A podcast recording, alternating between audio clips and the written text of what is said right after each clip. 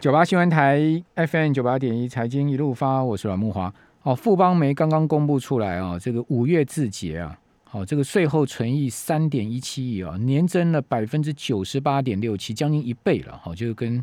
呃去年五月比哈，每股 EPS 啊是二点二七元，一个月就赚了两块多了哈。那由于六月全台持续处在疫情三级警戒，再加上呃半年最大档期六一八的益注哈，所以法人估了富邦煤六月获利有望再超过五月哈，第二季有机会超过第一季，好续写这个单季的 EPS 的新高。那富邦煤今年第一季啊，它的 EPS 是五点五七元，好，去年第一季呢，就二零二零年的第一季是三点一六，好，所以今年第一季是明显超越去年了。呃，去年第一季哈，去年全年的 EPS 是十三点八七，好，十三点八七，就就刚刚公布出来，好，单一个五月就赚了二点二七元了哈。那呃，富邦美五月的合并营收是八十一点二七，年增四十六点六七趴，哦，那税后存益我们刚刚讲了，年增是九十八点六七趴，好，所以看起来这个电商的情况真的很好啊，这个各家电商哈。包括我们电台常常有广告的豪市集，哦各方面的电商，大家都是生意不错的一个情况哈。因为毕竟就是居家嘛哈，宅在家里面，这个上网购物变成是趋势，而且呢有这个催催化持续啊，这个呃消费倾向往呃电商走的这种状况了哈。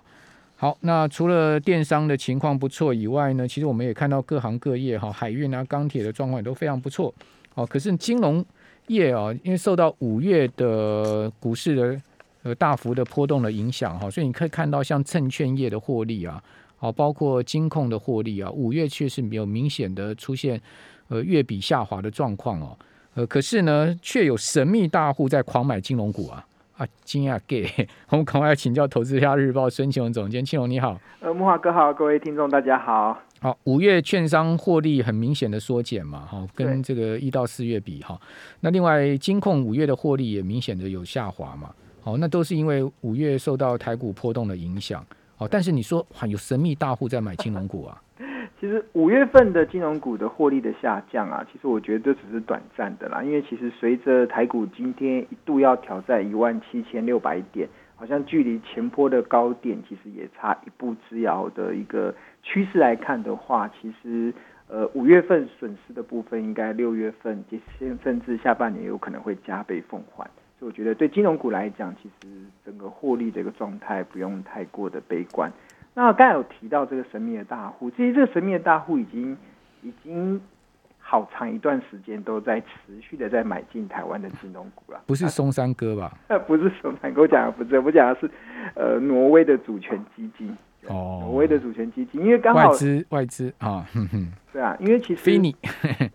对啊，因为挪威的主权基金现在目前已经是全球最大的一个主权基金了，它掌管的资产其实已经超过了三十六兆台币。那其实，呃，它从成立以来，它的绩效报酬大概都可以每年维持在五到六 percent 左右的一个年化报酬率。嗯，然后它去年二零二零年的投资的一个水准，整体的报酬率，二零二零年绩效报酬率是来到十点九 percent。那如果是股票相关投资的报酬率是来到十二 percent，所以其实我们在看这个全球最大的这个主权基金挪威的这个主权基金，其实它的一些布局啊，还有它的一些选股的思维，其实我觉得可以提供，就是如果想要追求这种富贵稳中求的投资人，我觉得一个很大的一个思考的方向呢。那其实我们在追踪，其实挪威的这个央行的这个主权基金啊，其实刚好上个礼拜有一则新闻出来，其实就是有提到说，这个挪威主权基金啊，他买台湾的金融股啊，买到都变大户了。就台湾其实有呃，像目前其实有十五档的金控业者嘛，那还有六家的关谷行库，其实呃央。挪威的这个央行的主权基金啊，它不止呃荣登了四家关谷行库的前十大股东，包含了像和库金，包含了像第一金，包含了像华南金，还有包含了像台气银。那挪威的央行已经成为这个四家的光谷银行的前十大股东。那同时还有很多的银行它也都是名列大股东，比如说像台新金，它是名列第六大的股东；开发金，它名列开发金的第二大的股东；然后永丰金，它名列永丰金第八大的呃股东；然后玉山金，它名列第六大的股东；然后台中银，它名列是第六大的股东。那另外像中寿跟华票，它分别挪威的主权基金也分别名列第九名跟第六名的大股东。所以其实看起来，其实他买这个金融股啊，台湾的这个金融股的这个呃，至少目前看起来的市值可能都有可能会上看到三百亿之多。所以这这也是从两千零九年挪威的主权基金进入到台股的这段过程中，其实我们看到它好像对我们的金融股确实是还蛮情有独钟的。对，所以在这个部分，其实我觉得很多投资人可能觉得指数在这个位置的，好像不知道该怎么选股，尤其最近。很明显的出现了所谓的传产起，然后电子弱的这样子的一个呃现象。那这个现象会不会成为新常态？嗯也很多投资人很有点误主啊。因为其实如果你这时候买电子股，你应该可以应该感受不到这一波台股这种风起云涌的这种多头行情。但是大家又好像给给的去要去买航运吗？要去买钢铁吗？要去买这些已经飙上去的这些传产股吗？好像很多人又会觉得，呃，会有点心干干的了。那我觉得，那我的看法啦，其实，在目前啊，我觉得台股啊，其实它是一个比较多头的一个架构的格局。在这个多头架构的格局中啊，其实类股的轮动其实是很正常，而且是会很频繁的。那如果你要在这个多头的架构跟多头的类股轮动中，怎么让你保持一个好心情？那其实很重要，就是你的股票的配置，你要做好一个所谓的呃投资组合的规划，就是你不能单压电子股，你也不可能单压传产股。那因为你可能单压电子股的时候，传产股在涨，你可能心情会很不足。那如果你又单压传产股，如果传产股又出现像五月份那样子的一个风云变色的一个状态，那你的心脏要够大颗。所以变成其实我觉得在这个行情中啊，其实。我个人其实是还蛮建议大家的，去把那个资金啊，其实有效的分配在电子股、传产股，然后甚至如果你的资金比重比较大，你想要追求的是稳定的现金收益的话，其实将资金一部分的资金转往到金融股，其实那就会形成所谓的三强鼎立的一个状态。那这样子的一个好处就是。台股在类股轮动的时候，你会保持一个比较好的心情。那为什么台股类股轮动会比较保持比较好的心情？是因为永远都有你正在涨的股票。所以我觉得这一点其实是大家可以去思考的一个方向了。好。怎怎么样让自己心情最好？今年泰国全部压满航运股，哦，那那个压满压到愉快，压满压到好，压到爆，航运股会心情忐忑不安呐，对啊，是吗？会忐忑不安的。但我跟你讲啦。屋主就是航运卖太早，你就屋主了；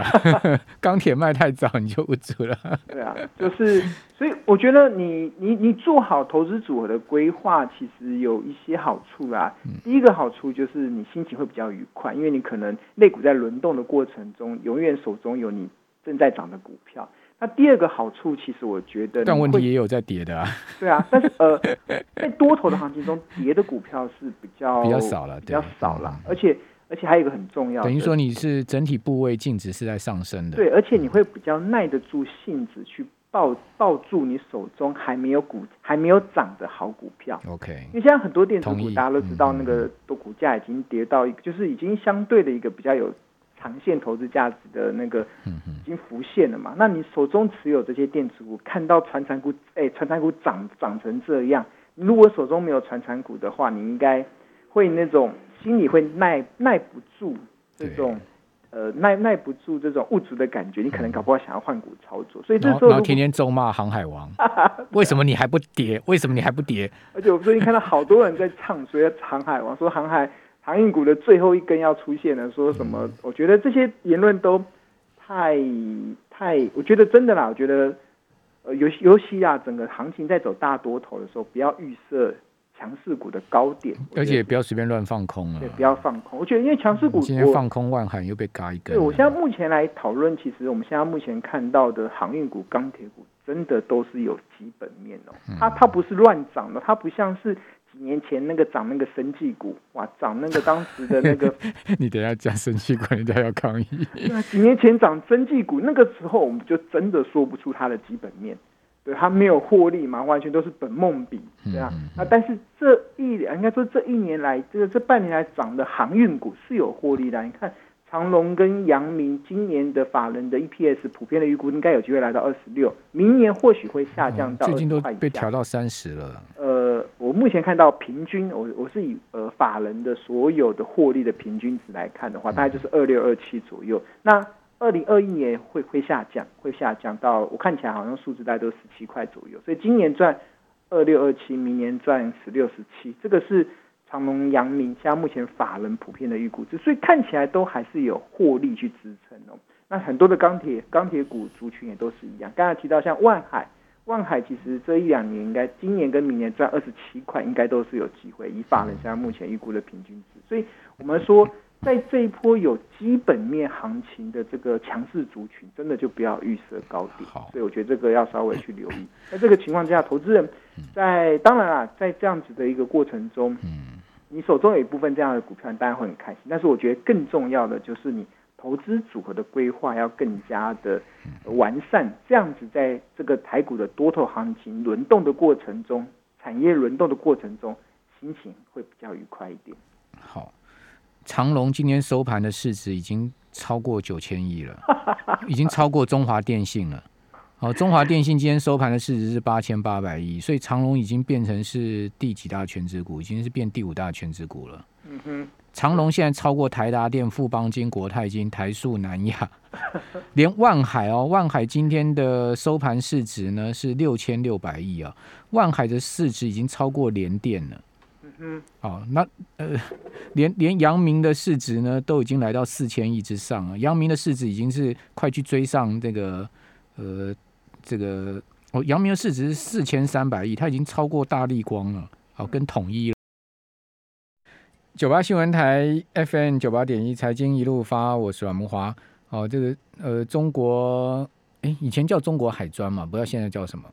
哦，这个还有什么国立海洋科技大学？我觉得现在应该都 很夯，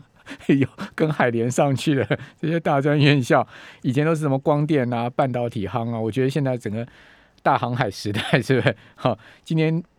呃，万海的董事会通过砸一百五十亿，好，再造新船，好，再买新船，好，然后呢，长隆啦，哦，阳明啦，哈，今年都有新船，哦，那个长隆 来了一艘叫做 Ever S，哦，Ever S S 就是那个扑克牌那个黑桃 S 啊，Ever S 因为是两万四千个 TEU 的大货柜船呐。哦，说跑一趟美国线就把这个造船的钱赚回来了。好，因为呃一艘船两亿美金啊，哦现在一个柜已经是一万美金了，所以可以呃一艘船可以载到两万四千个柜啊，所以一一趟就两亿四千万美金的把船钱赚回来，跑一趟美国就赚回来。哦，而现在叫做海洋科技大学，对，好海洋科技大学就是以前的中国海专嘛，现在这些都我我看以后未来都是超夯了，大家都要去。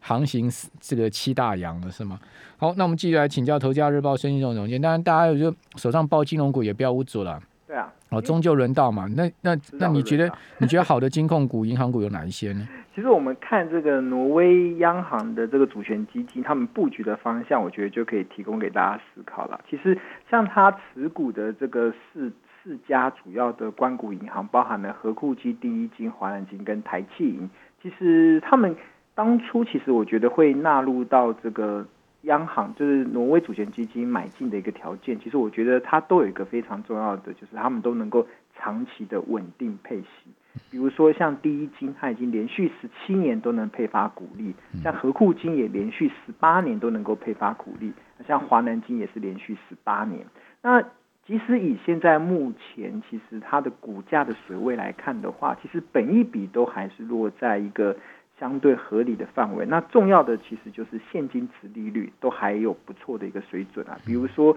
以第一金，它今天的收盘价是二十二点六块元来看的话，它目前的值利率大概是四点四五 percent。是有比较低一点，但是其实呃也比整个，因为其实你看欧洲的央行，他们思考的其实就是在欧把欧洲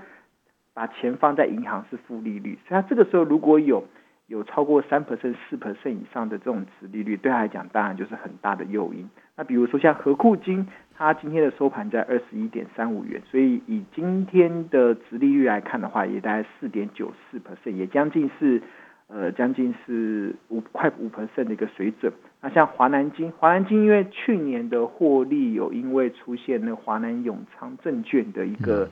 一个一个应该说一个呆账的风波，所以造成他们去年的获利比较低，所以造成他们今年的股利的配发水准比较低。所以华南金目前的呃股股价的值利率大概只有二点八七 percent。不过呃，我觉得金融股还蛮特别的，就是尤其是关谷银行，就是关谷银行啊，其实它如果它值率很低的时候，通常都是因为遇到了麻烦事。那通常这个麻烦事啊，都能够创造出不错的。股价的优势的条件，比如说几年前，像那个兆丰金，它不是因为美国的洗钱的案子被美国重罚了五十几亿，那时候造它造成它股价重挫。那个时候就是关谷银行遇到麻烦事的时候，常常都是长线的布局的一个条件。所以我觉得华南金它去年因为那个它的永昌证券的一个问题，所以造成它获利的大幅下扬。但是我觉得就长期来讲的话，它还应该还是可以回到它。比较正常的一些水位，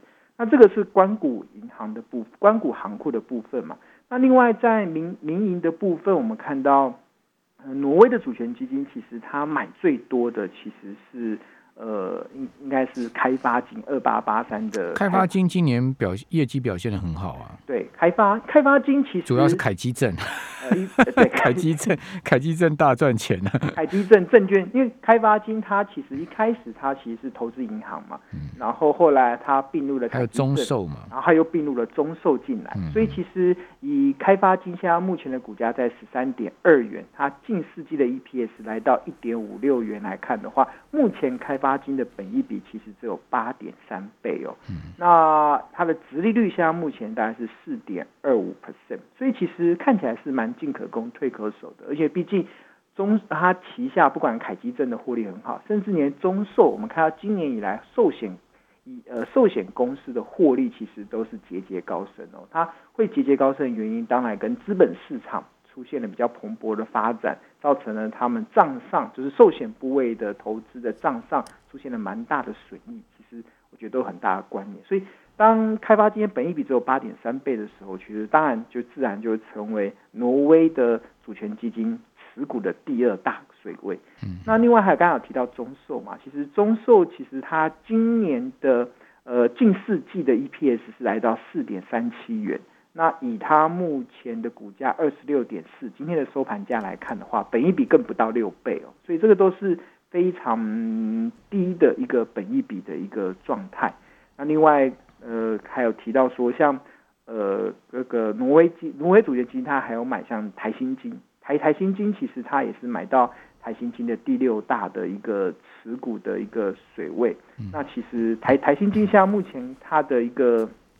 呃。近世纪的 EPS 是来到了一点三五元，所以以它目前现在的股价十五点二元来看的话，其实本益比大概是呃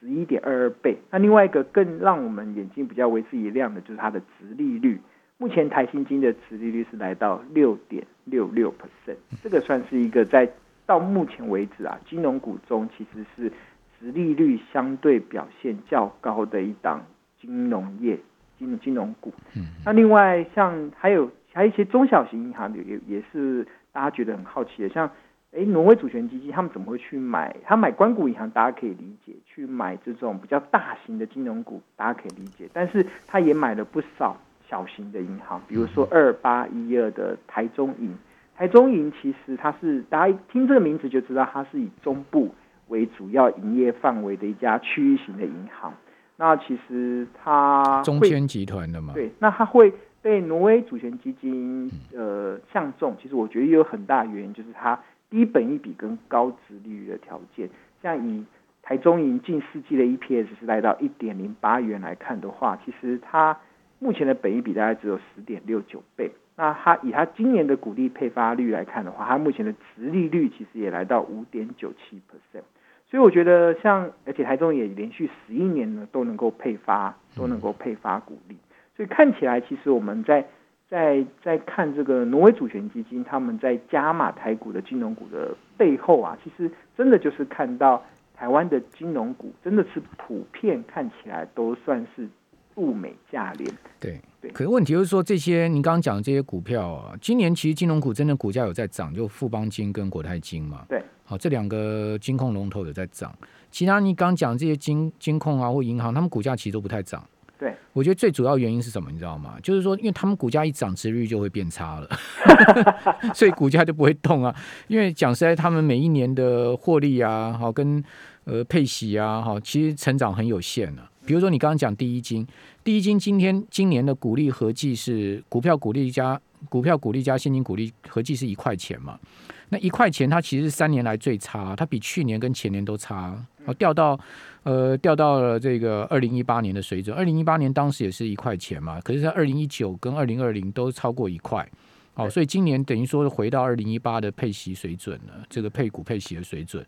那你说，所以说你看到第一金的股价就一直在二十二块附近啊，它不会动啊，哦，所以说投资这些金金融股的，是不是就我们就是？打算就只能除除权息去赚那个存股，就是赚除权息。那你你要想有什么太多的股价价差，恐怕就是没份嘛，是不是这样？当然，当然，纯金融股你心里必须要有先建设好你的心理素质啦。就是我买金融股不是为了赚价差，我是为了要。可富邦金、国泰金就有价差可以赚。呃，那个是他今年才出现，应该说今年上半年才出现这样状况。我们看到去年的九月份。跟十月份的时候，当时的富邦金跟国泰金也是很惨兮兮。当时的富邦金、国泰金好像都在四十块。四十块，富邦金在四十啊。对啊，所以因为今年最高涨到七十八。对啊，所以它还不能持续再上去，其实我觉得要要再要要有待商榷了。那我觉得富邦这个这个里面有两两个可以大家去讨论。第一个，那有没有什么有哪些股票也可以复制像富邦金跟国泰金这样子的一个走势？有吗？金融股里面有吗？我觉得开发金或许是有机会，因为开发金旗下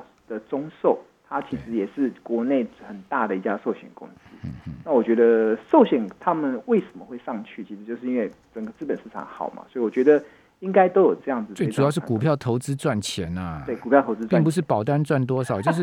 他们收保单贵他们收进了保护的钱拿去买股票，然后股配股配息是靠这个资本利得跟股息收入。对，然后我觉得如果你要更单纯一点，我觉得像中寿，中寿像二八二三的中寿，像目前股价在二十六嘛，我记得以前它我印象中它比较合理的股价都在三三十几块以上嘛，所以我觉得。这样子的寿险公司，或许呃，大家可以去考虑了，对吧？那当然，大开发金今年股价真的表现不错了。你看，从年初不到九块，涨到这一波十十三块、十四块，对不对？那现在本益比也也还在八点三倍嘛。那其实我觉得他们涨到十倍的本益比都还算是蛮合理的，因为毕竟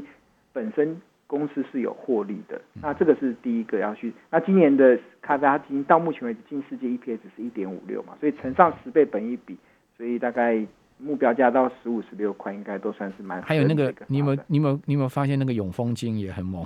永丰金对啊，永丰因为永丰金就靠永丰证，